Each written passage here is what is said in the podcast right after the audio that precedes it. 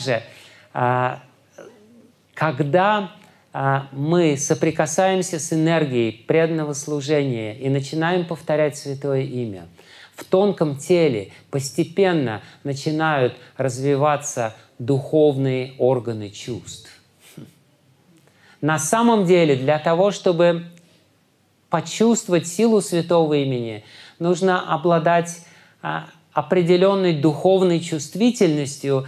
И эта духовная чувствительность, способность воспринимать духовную энергию есть у каждого из нас.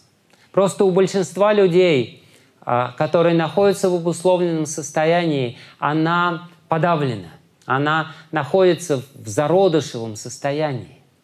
Что мне хочется сказать, что когда человек повторяет святое имя, постепенно-постепенно а начинает расти его духовное тело.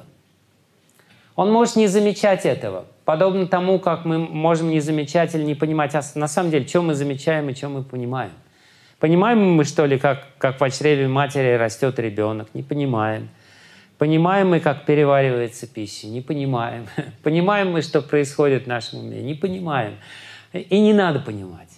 Харе Кришна, Харе Кришна, Кришна Кришна, Харе Харе, Харе Рам, Харе Рам, Рам, Рам, Харе Харе. Святое имя свое дело знает.